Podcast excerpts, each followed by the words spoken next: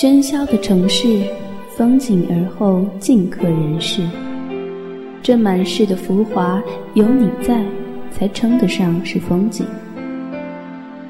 一家茶馆，我有故事说与我有故事说与。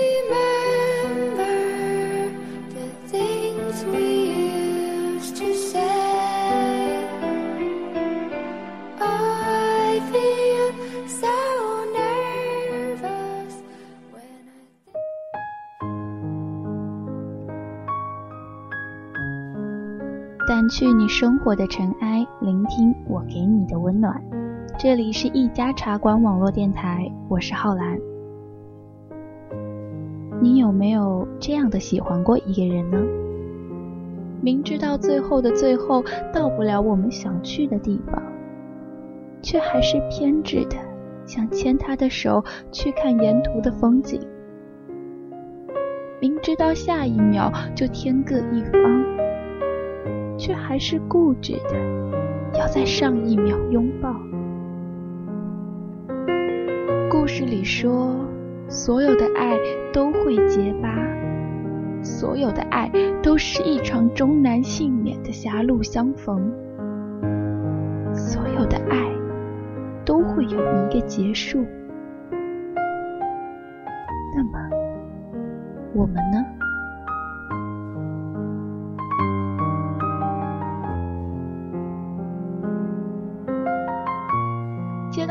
调令的时候，夏小站一点也没有觉得意外。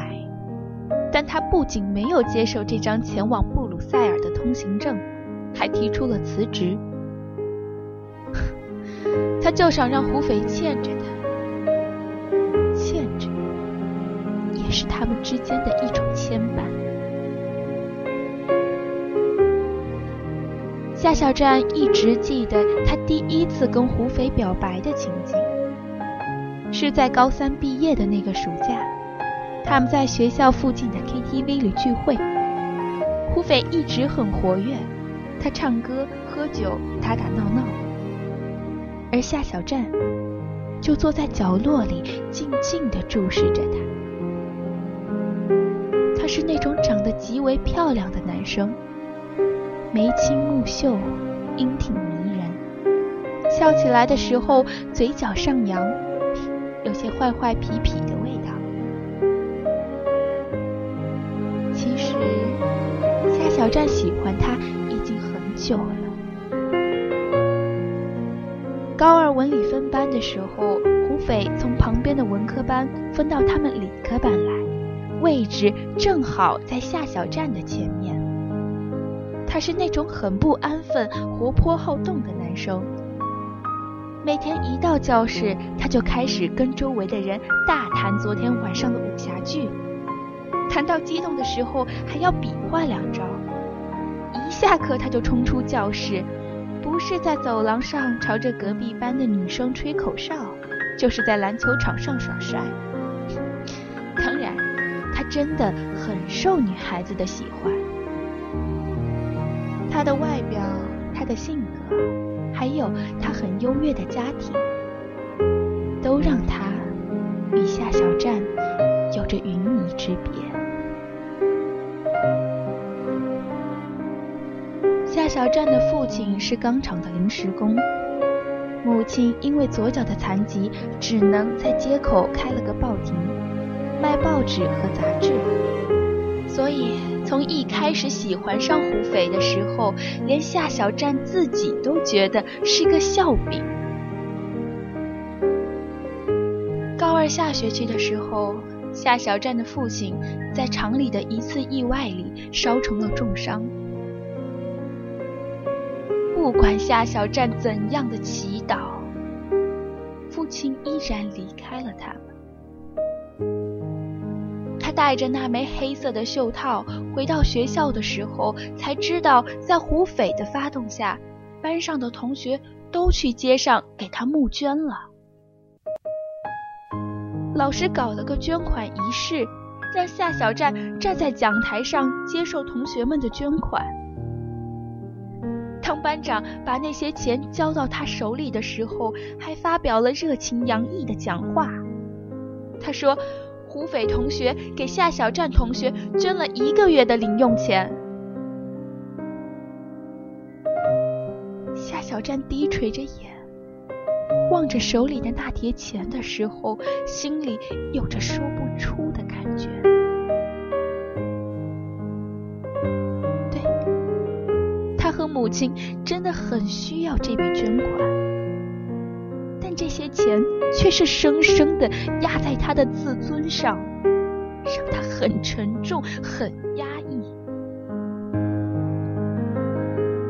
胡斐依然坐在他的前面，但他几乎不再跟他说话，只是有的时候，他为一道题跟同学争论的时候，胡斐会很不耐烦地转过身，把写着题解的本子啪的一声拍在他的桌上。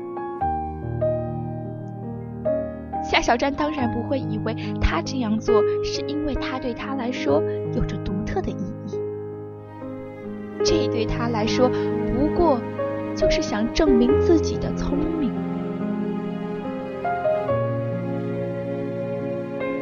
不过，这却是夏小站最温暖的时光，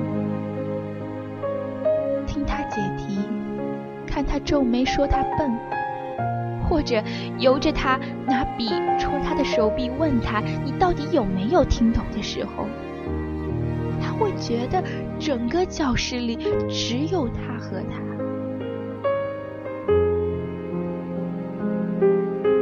他敏感、倔强、自尊，他把所有的心情都封了起来，一直到高中毕业的聚会。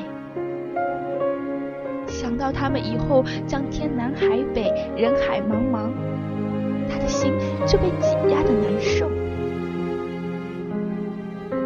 他在走廊里等到他，他说：“胡斐，我喜欢你。”等待回答的那几秒，他的心紧张的要死。在胡斐诧异的表情过后，他竟然笑出了声。他说。会吧，夏小站，你饶了我吧！哐当一声，夏小站听到有什么东西碎开了，碎开的每一片都刺得他生疼生疼。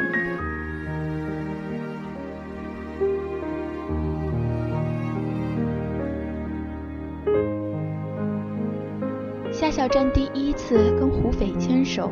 是在大二的那年，夏小站没有想到胡斐竟然和他都留在了本市的大学里。依他的成绩，自然是可以考得更好。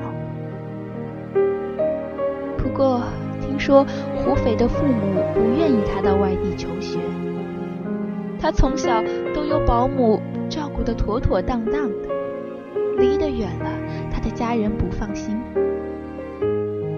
而夏小站留在本市上学的原因，只因为他不能把母亲一个人丢下。还有，在外地求学的花费肯定要比留在家里高很多。虽然他们在同一所大学，但平日里他们很少来往，有的时候在学校里见着。胡斐的身边也总是有着不同的女生，不仅仅是夏小站躲着他，他也躲着夏小站。对他来说，夏小站的表白就像洪水猛兽，让他落荒而逃。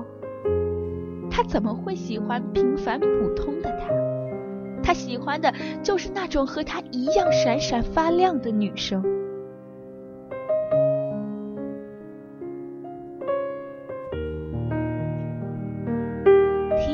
时候，夏小站需要去医院做一个小手术，他谁都没有说，找了好几份兼职，慢慢的攒钱，不知怎的就被胡斐知道了，他把他拦在路上，往他手里塞了一个信封，那一刻他的心扑通扑通的跳，他以为那是一封厚厚的情书，但他打开来的时候。厚厚的一叠钱。他说：“夏小寨，大家都是同学，有了难处为什么不说出来？行了，不用觉得太感动了，这些钱就当是我借给你的，等你工作以后有钱了再还吧。”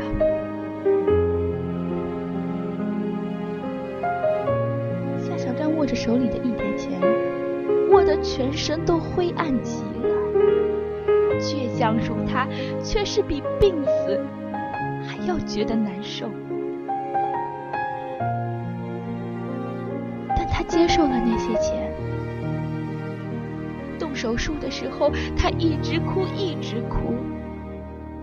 医生问他是不是麻药没有用，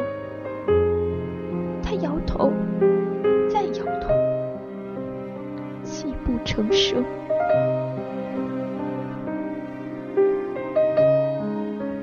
圣诞节的时候，胡斐来邀请夏小站一起过节。夏小站问他为什么，他吐了吐舌头说：“跟女朋友吵架了，他想找个女孩气气他。”夏小站同意了，即使他不过是他们爱情游戏里的道具，他真的那么的想让胡斐欠他一次。胡斐牵着他的手出现在胡斐女朋友面前的时候，他女朋友果然吃醋妒忌了。他看着胡斐松开他的手追了过去，看着那个女孩哭着捶打他的胸膛，看着他们紧紧的拥抱在一起。站笑了一下，转身就离开了。他的左手握着右手，有种滚烫的感觉，又有种寒彻的感觉，在他的心里辗转碰撞。他圆满的完成了自己的使命，即使他爱他，爱的让自己都不耻。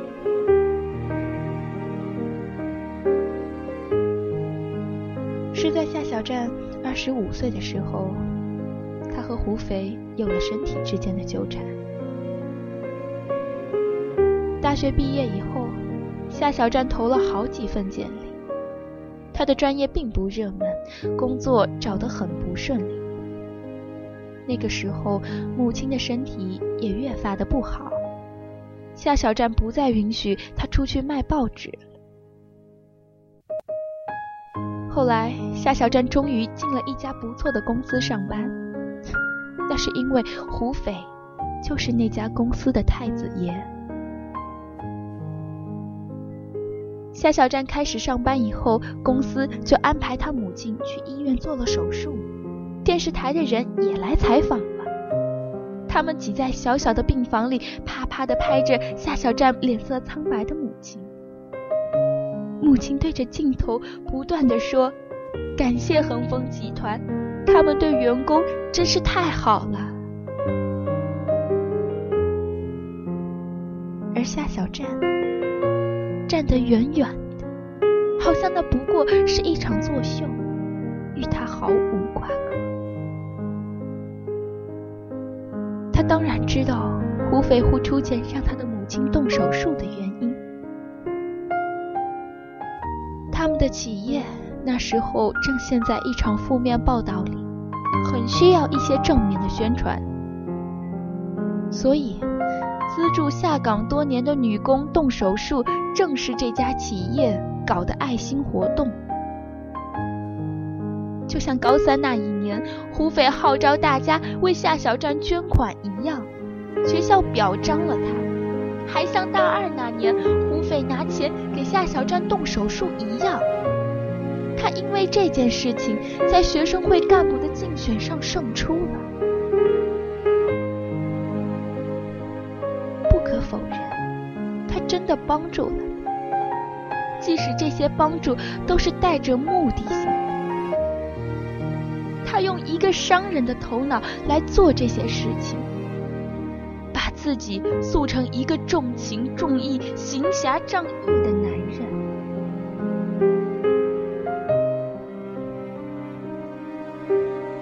胡斐在一次驾车中出了意外。那时候他的未婚妻正在国外旅行。打了个电话回来之后就再也没有消息了。医生都说他即使是康复了也会有后遗症。院里有最高级的护工在照料他，但夏小站还是每天都去医院。比起护工来，他的照料更加的温情和细心。他没日没夜的守着他，直到后来，胡斐的每一次进食都需要他来喂。一会儿不见他，就拼命拼命的问。胡斐越发的深。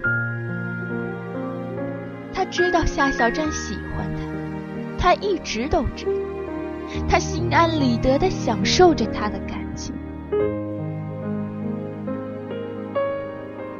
出院的那天，夏小站送他回去的时候，他把他留了下来。夏小站明知道他只是一时的意气用事，他明知道明天醒来的时候，后悔的人一定是他，但他依然任自己沉沦了下去。他想起那些高中的时光。他坐在他的身后，看着他的背影时，会觉得有一种茫然的幸福感。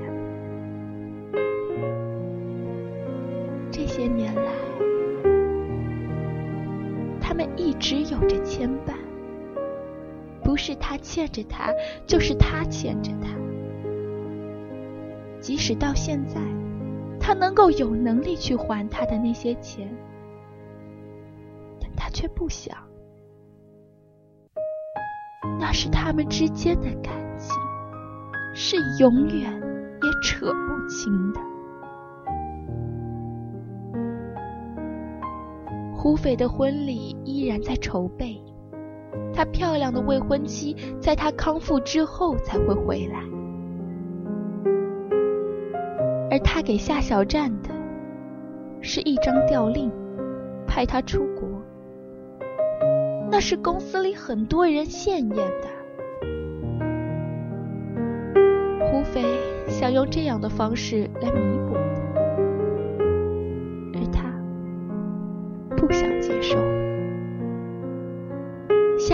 辞职换工作，带着母亲搬家。以后的以后，他跟他再也不会有交集。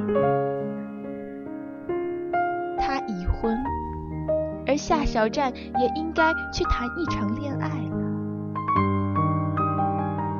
回头去望，十年已经过去了，好最美的时光如流水一样的流走了。若是问他究竟爱他什么，其实他自己也说不出具体的来。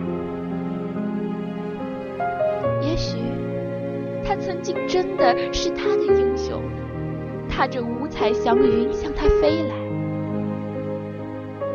却挥了挥衣袖，留给他无尽的惆怅。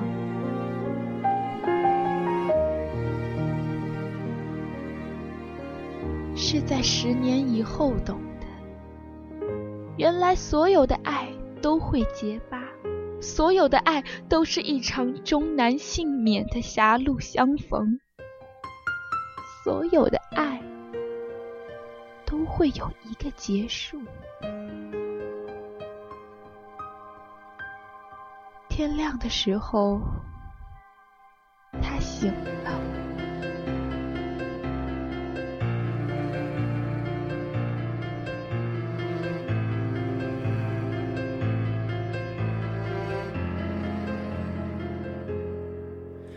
三